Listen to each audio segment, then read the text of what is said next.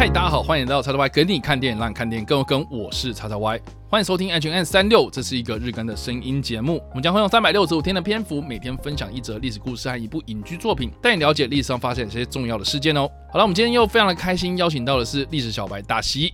嗨，我是达西。大西其实已经快睡着了，对，他觉得我讲话很无聊诶、不是啦，因为我们录了很多集嘛，赶进度。哦，赶进度。对，好了，那我们今天是二零二二年的三月二十九号，我们将时间拉回到一七九二年的三月二十九号，古斯塔夫三世之死。好了，听到这个名字，大西，你有什么样的想法？古斯塔夫三世，好耳熟，但我不知道他是谁。他是谁？不知道。对，但我好像就在哪听过类似的名字。OK，他是在一七七一年到一七九二年之间的瑞典国王。哦，我们今天要讨论的是他的死亡。那我们在讨论他的死亡之前呢，我们要先稍微认识一下古斯塔夫这个人到底是谁。这样子，其实古斯塔夫三世他在位的那个期间呢，他那个时代背景呢，瑞典跟俄罗斯这两个在北方的国家呢，他们发生过一场非常著名的大战，叫做大北方战争听起来好好 low 哦，啊。为什么大北方战争听起来很就听起来很像大陆的很烂的翻译之类的。Anyway，总之就是在北欧啦，哈，就是这个地方，这两个国家。现在我们打开地图啊，应该都可以发现说呢，在北欧这个地方呢，有三个国家嘛，嗯，从左边到右边就是挪威、瑞典、芬兰。哦，那我们一般所熟知的 IKEA，它是瑞典的厂商嘛，嗯。瑞典的厂商，所以它是中间的这个国家。嗯，那其实呢，芬兰在过去呢，并没有所谓的芬兰这个国家，是瑞典跟当时的俄罗斯，也就是沙皇的这个沙俄啊，嗯。他们两方之间呢打了一场仗之后呢，他们就是认定说我们的国界啦哈，应该要有一个所谓的缓冲国，嗯，所以他们在双方的扶持之下才会诞生的芬兰这个国家出现。所以这个是一个历史的渊源，蛮有趣蛮有趣的。就说啊，我我现在中间要有一个缓冲国这样子。嗯所以其实呢，瑞典跟俄罗斯一直以来都处在一个关系不好的状态。嗯可能你打我啊，我打你啊，你嗯你国力好的时候，你就可能打过来；我国力好的时候呢，我就会想要打过去。嗯就处在一种这样子一个不稳定的状态。嗯那当时瑞典的国内的政治呢，其实是实施所谓的自由政治的，啊，就是说他们虽然是有君主在的，嗯他们有国王，他们有王室啊，嗯但他们还是会有一个国会啊，去有类似议会。的形式就是会有议员在里面商讨国家政事这样子，所以这个国王呢还是会听从这个议会所讨论出来的结果，然后来施政这样子。嗯这个是他们的这个政治的体制了哈嗯。所以其实古斯塔夫三世他上任之后呢，国家经历了一场大战，他们打输了俄罗斯，嗯才会有一个芬兰出现这样子。嗯然后呢就很尴尬嘛，就是说，哎，内忧外患啊。哈我当一个国王，我上台之后呢，外面有这样子一个鸟事，然后我对这个俄罗斯一直就看得很不爽，很想要再打一场仗。面对这个国内呢，这些国会议员们哦，三不五时就来烦我这样。嗯然后呢，这个国会议员呢，内部又分成两派。嗯，一个叫做礼貌派，一个叫做变帽派，嗯就他们 按照他们戴的帽子的嗯分别啊，哦，去分成两派。那基本上这两派就是一个是保守，一个是比较然后改革啊，就是嗯左跟右的意思啦。哈，就是说一个是保守的，一个是比较支持国王的，一个就是啊，我是支持自由的这样子的民主啊等等这样子。所以其实这两派就一直长期处在一个分裂的状态。结果古斯塔夫三世之后呢，他就利用所谓的政变，让国会解散。就说你们之后不要再给我分什么礼貌变貌了哈。嗯我现在透过政变的方式呢，来巩固我国王的权力地位，嗯所以你的国会呢就此解散，全部洗牌重来一遍。他就利用这样的一个机会去整顿了瑞典国内的政治，就是内政方面的东西。嗯同时呢，他又进行了一些财政的改革，然后还有一些对外的一些外交上的一些改革政策，这样子。嗯听到这里，应该就知道说，一旦有这样的一个非常大的一个变动的时候呢，就会招来一些人的反对啊应该很多人仇恨这样子，很多人累积了怨恨吧？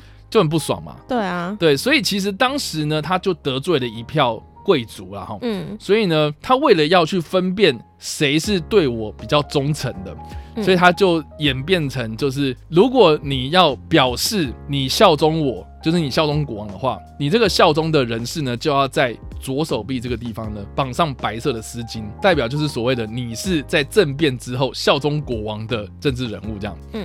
你看哦，他消灭了礼貌派跟变貌派，嗯，可是他又制造了就是说你要效忠我，或是你不要效忠我那种感觉，对啊，就开始又制造另外一个对立，所以有些人就是开始哎、对他很不爽这样，嗯。所以就酝酿了这一起我们今天要提到的这个刺杀案件这样。嗯那这件事情其实是发生在一七九二年的三月十六号这一天。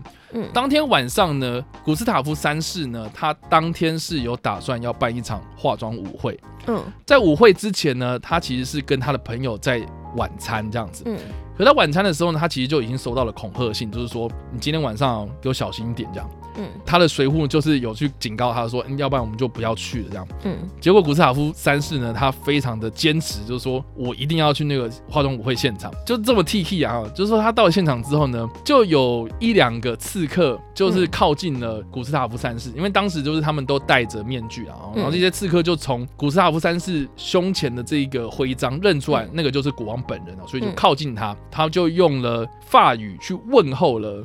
这一个古斯塔夫三世就是说、啊，你今天好不好什么的，然后结果让这个国王的注意力转移在这个人的面前身上，这样子。嗯结果殊不知呢，有另外一个同伙就绕到了古斯塔夫三世后面的，朝他的左背嗯开了枪，这样子，哦，所以他就中枪倒地这样。嗯然后这两个凶手呢，就随即就被抓住了这样。嗯但是古斯塔夫三世呢，他并没有当场的死亡，嗯他就是受伤这样，负伤，没事，没有伤到要害，嗯他他就继续当他的国王这样。嗯所以大家如果以后啦有去瑞典的斯德哥尔摩皇家剧院里面参观的话，嗯当时他们就保留了这个古斯塔夫他被中枪之后呢，坐在一张椅子上面休息，然后那张椅子到现在还保留住，这样就那张椅子，就那张椅子。然后古斯塔夫三世当天他穿着化妆舞会的装扮，嗯，在这个剧院里面呢也有保留住，怎么这么诡异？所以大家可以去看一下这古斯塔夫三世当时是穿的什么样子，然后他在什么样的椅子上休息这样。好哦，总之呢，古斯塔夫三世呢，他是受了重伤嘛，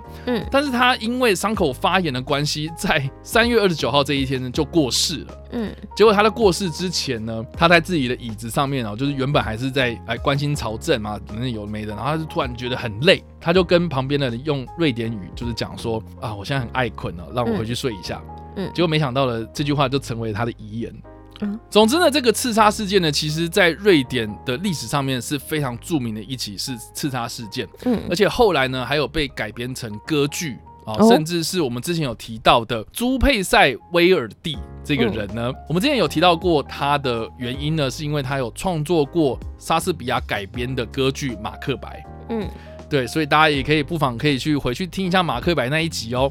这个朱塞佩威尔蒂他所创作出的歌剧呢，就叫做《化妆舞会》这样。哦然后当中呢，就有去描写了这个国王被刺杀的过程。嗯但是他在创作的过程中，其实有被瑞典皇室所关切，这样，嗯所以他就是有对于这个刺杀的细节呢，去做了一些调整跟修改，这样。嗯所以呢，如果大家如果有机会啊，未来看到比如说呃化妆舞会这样的一个歌剧要去演绎，然后嗯哦、它里面当然就是有演出这个国王怎么样被杀死的，可是有一些细节上面呢，其实是跟史实是有出入的。嗯嗯那有关于古斯塔夫三世有另外一个我觉得蛮有趣，想要跟大家分享，就是说呢，他曾经有做过一个非常著名的实验，叫做咖啡试验。好这个咖啡实验呢，其实是呢，当时的欧洲并没有开始流行喝咖啡，嗯。他们当时还是喝茶嘛，哈，嗯。所以呢，这个咖啡流入到这个欧洲市场的时候呢，古斯塔夫三世就很好奇，就说呢，我们来做一个实验嘛，哦，这个实验呢，就是来证明说咖啡到底对人体是不是有伤害。嗯。所以他就找了两个原本被判死刑的双胞胎，然后让他们一个人每天喝三壶咖啡，珊瑚一个人呢每天喝三壶茶。一个人去喝咖啡嘛，一直狂灌他咖啡，然后嗯另外一个人就狂灌他茶，嗯一直喝一直喝喝喝喝到看谁先死掉，就是这样子，就是这么这么的无聊的一个实验，啊这样。最后谁先死？对，这个就是有趣的地方，就是说呢，这个实验还没有完成呢、结果负责这个实验的两位医师就先死了，什么东西？然后呢，？古斯塔夫三世自己嗯也因为刺杀的关系，然后也死了，所以他也没看到这个实验的结果。结果呢，是喝茶的那一个最后以八十三岁的高龄死掉了这样子，嗯，然后另外一个喝咖啡的人呢，历史上没有记载他什么时候死掉。结果搞不好他其实活更久。对，所以这个实验呢，就也是没有结果的一个实验，这样。所以荒谬。现在大家哦，如果想要实验喝茶、喝咖啡，对身体哪一个比较有帮？从现在找找你一个朋友开始喝，然后看你们谁先死。我觉得你去找吉位福斯定比较快。哦，好哦，总之啊，这个就是古斯塔夫三世的最著名的咖啡实验。嗯但是我们刚刚所提到这个刺杀事件呢，有没有改编的电影呢？嗯，没有，所以你要讲的是喝咖啡跟吃甜食的电影吗？又让你胃食道逆流了吗？来，没有啦，就是我们今天要提到的是跟古斯塔夫三世有关的影视作品。嗯它是在二零零一年由瑞典当地的电视台所推出的一部电视电影，叫做《古斯塔夫三世的婚姻》。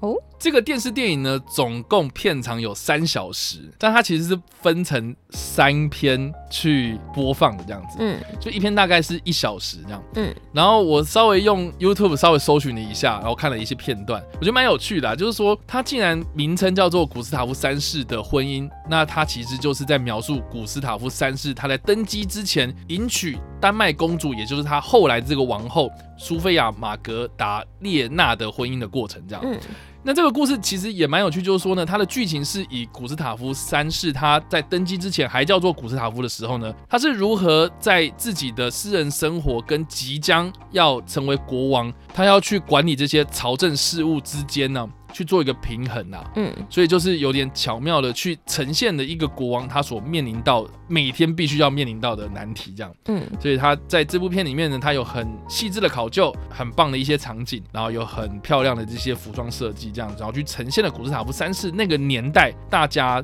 在这个宫廷里面会发生的事情，这样。嗯所以我觉得也诶蛮有趣的，就是用这样子一个两方面的对比。然后去对比到一个国王他的烦恼这样子，嗯，蛮有趣的。好啦，所以以上呢就是我们今天所介绍的历史故事——古斯塔夫三世，还有我们所推荐的电视电影《古斯塔夫三世的婚姻》。那嗯这样听下来，大西你会一到五分给几分呢？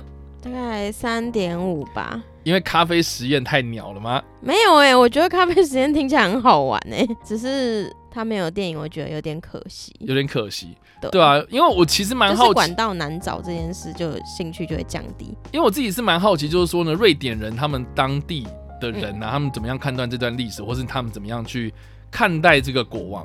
因为这个国王其实我们刚刚没有提到的是，他虽然在政治上面透过这样子的一个一连串的斗争啊，然后去斗来斗去啊，政变有的没的，嗯。可是实际上他在内政方面，比如说他有去推广一些文化嗯。或是艺术上的一些成就这样子，嗯。所以其实他对于这个文化建设上面是很有帮助的。哦，所以历史上对他的评价是有褒也有贬呐、啊，就是说褒的是他对于这个文化产业啦，哦，或者他去建立的这个国王的威信啊，嗯。哦，但是他的贬的部分呢，就是说他花了太多的心力在战争，在这个政治的斗争上面啊，所以才导致了他后来这个刺杀案件的发生这样子。嗯嗯所以这个也是这个国王的历史上的一些评价这样子。嗯，所以我们就我我觉得蛮好奇，就是瑞典人怎么看这件事情的。对啊。下次我们去 IKEA，然后找一个店员来问好了。可是他们是台湾人哎、那我们去瑞典的 IKEA 问，首先我们要可以去瑞典，再说吧。我也是没去过北欧啊，我比较想要去芬兰，哦为什么？因为它就是一个缓缓冲国嘛。